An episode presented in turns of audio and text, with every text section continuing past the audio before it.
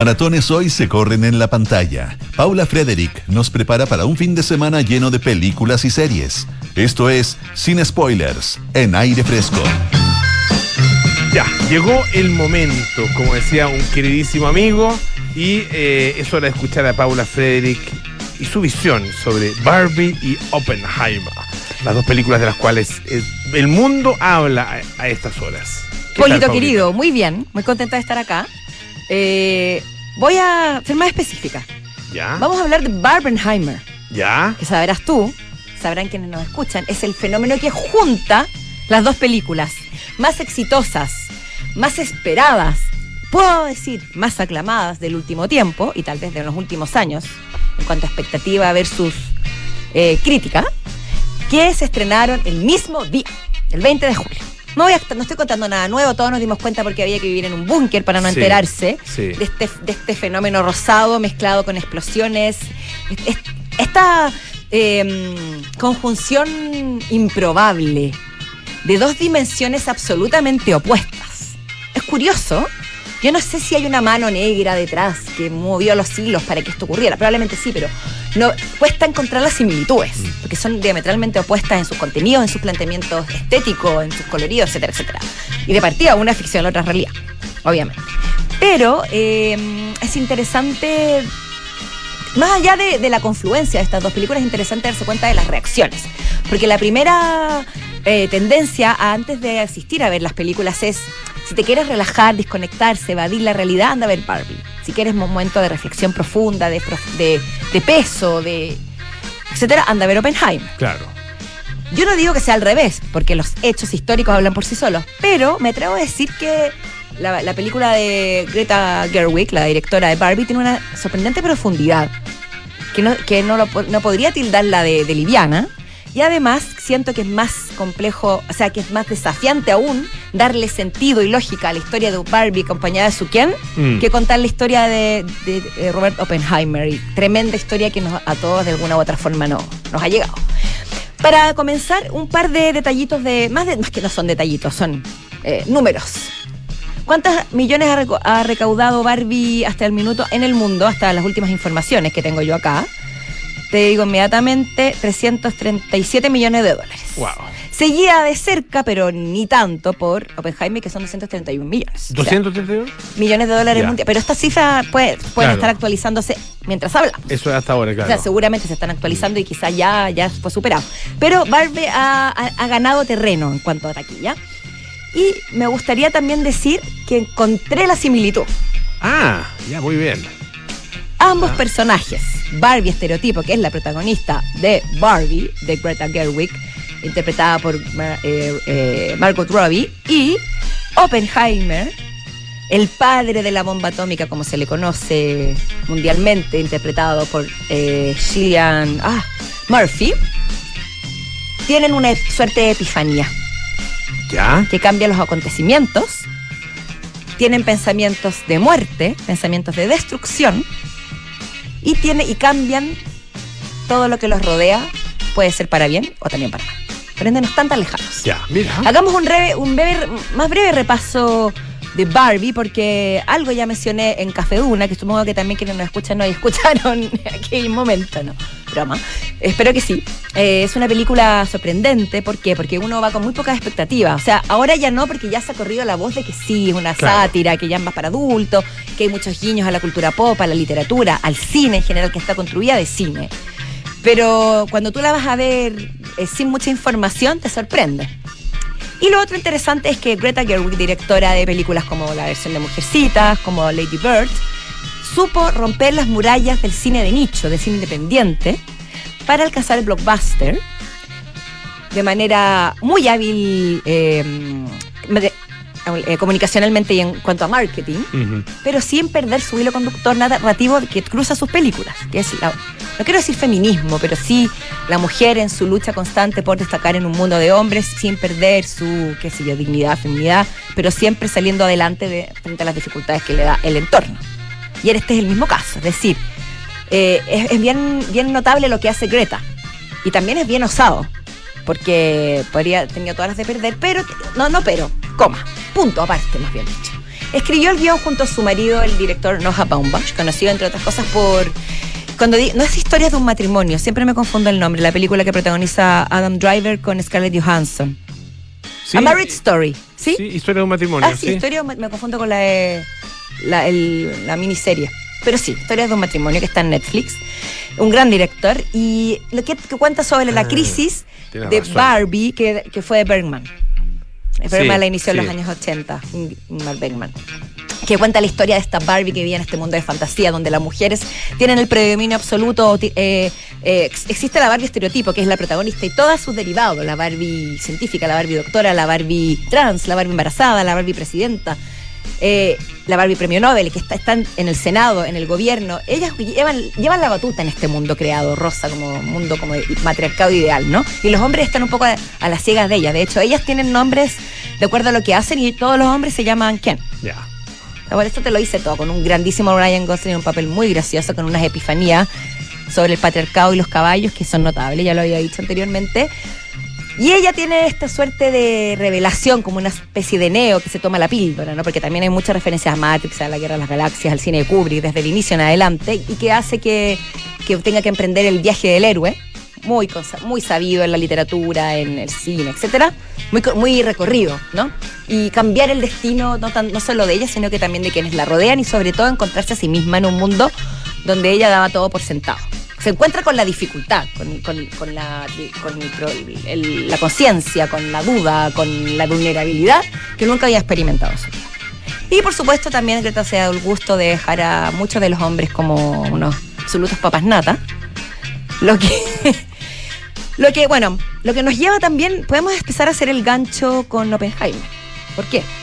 Porque una de las críticas que se le ha hecho a la, a última y más exitosa película de- del gran director Christopher Nolan es que hay una cuasi ausencia de la figura femenina.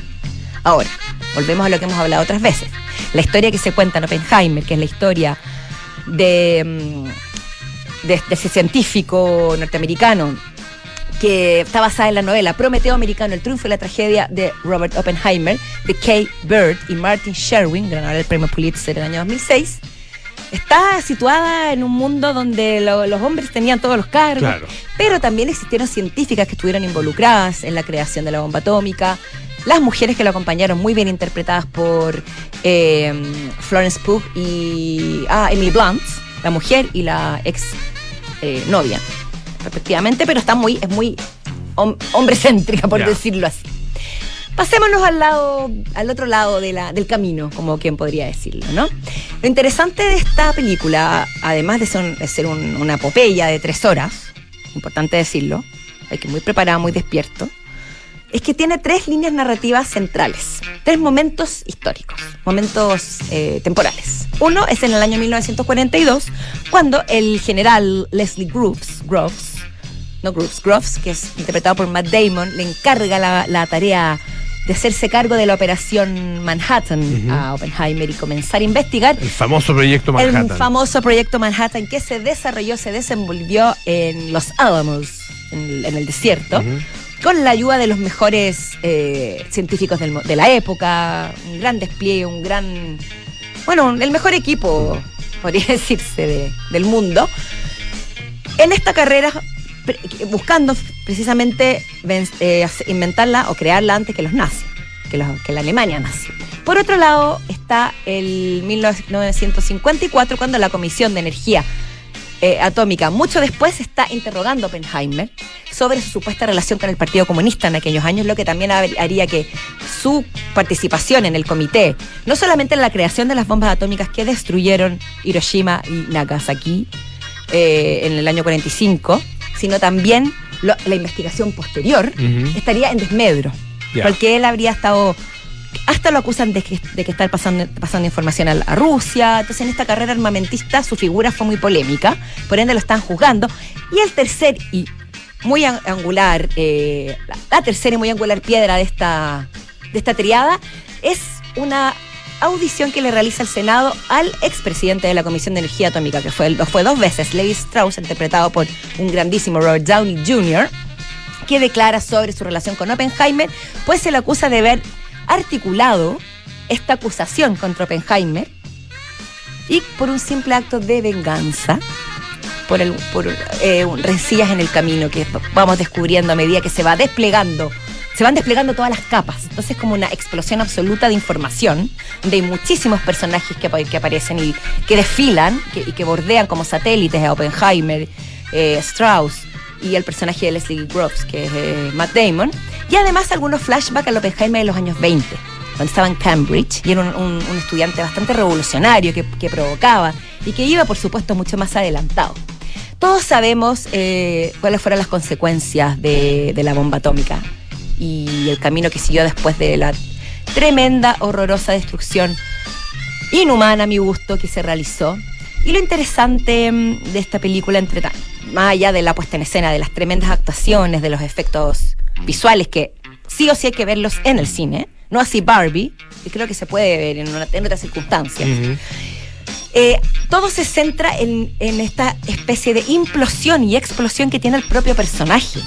Porque desde el minuto en que, es el, que él descubre el poder que tiene en sus manos, es una cosa muy muy, muy, muy del 900, ¿no? Del personaje del 900, cuando descubre, tiene un poder en sus manos que puede cambiar el mundo, pero que también lo puede destruir todo, ya no, ya no hay vuelta atrás. Se mete en el proyecto Manhattan, luego se mete en, la prueba Trinity, que se detonó en el año 45, un mes antes de la destrucción de Hiroshima y Nagasaki. Y él y siempre se centra en, esta, en este personaje que está constantemente luchando con sus demonios, con sus dudas respecto a sí mismo y respecto a lo que está por hacer. Pero nunca pareciera que él va a recular. Es decir, él siempre asume que es el destino inevitable y se autoconvence. Dice, sí, puede causar muerte, destrucción, pero esto tenemos que hacerlo por el bien de la humanidad. Porque si no frenamos esto ahora, esto va a seguir y puede ser mucho peor.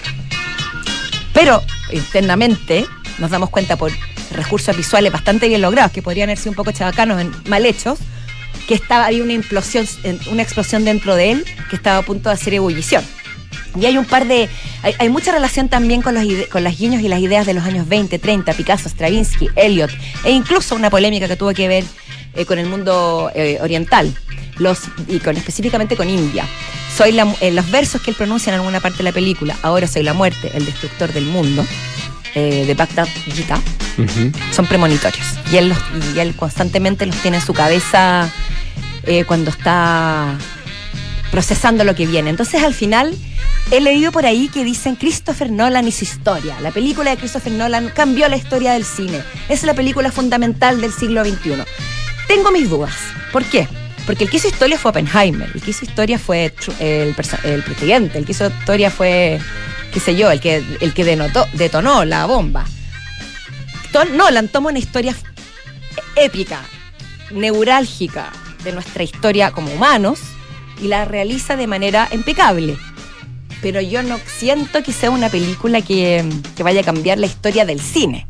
Ya. Sí cambia, puede cambiar nuestra perspectiva sobre el personaje atribulado que murió, yo creo, nunca habiendo resuelto esta, este mundo, esta tribulación que no lo dejaba en paz. Y, está muy bien lograda en cuanto a la psicología del personaje. Pero, pero además representa muy bien al hombre del 900, siento yo. Ya la técnica versus la moral, la ciencia, porque los científicos se enfrentan a los políticos en cuanto al uso de la bomba. Y en el fondo la historia es tan potente que podría ser un fiasco, pero no lo fue, pero tampoco siento que va a cambiar algo a nivel cinematográfico, personalmente. Ya.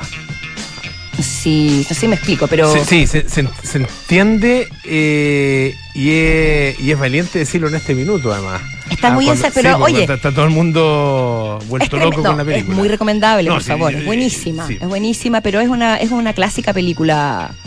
Porque al final ya Nolan ya está siendo un clásico de sí mismo los tres ejes temporales que se cruzan con dos ejes de personaje. Tiene muchas cosas de su cine, aunque personalmente no siendo una gran admiradora, lo revelo, siento que es la mejor lograda y la más grande de sus películas. Ya. Eso yo lo puedo decir, al menos desde mi punto de vista humilde, con toda propiedad. Parece que el libro en el cual está basada la película también es portentoso, por decirlo de alguna Lo comentaba nuestro querido Andrés Gómez, con Andrés Gómez los de Café Una. Y finalmente, la final, la bomba la bomba atómica también es, o sea, también hay algo de metacine, que eso sí es interesante en cuanto a cinematografía porque destruye las líneas narrativas, las capas y las líneas narrativas y hace una explosión cinematográfica y histórica de la, del acontecimiento. Sin spoilers con Paula Frederick todos los días miércoles aquí en Aire Fresco. Muchas gracias, Paulita. Gracias. Hasta la próxima.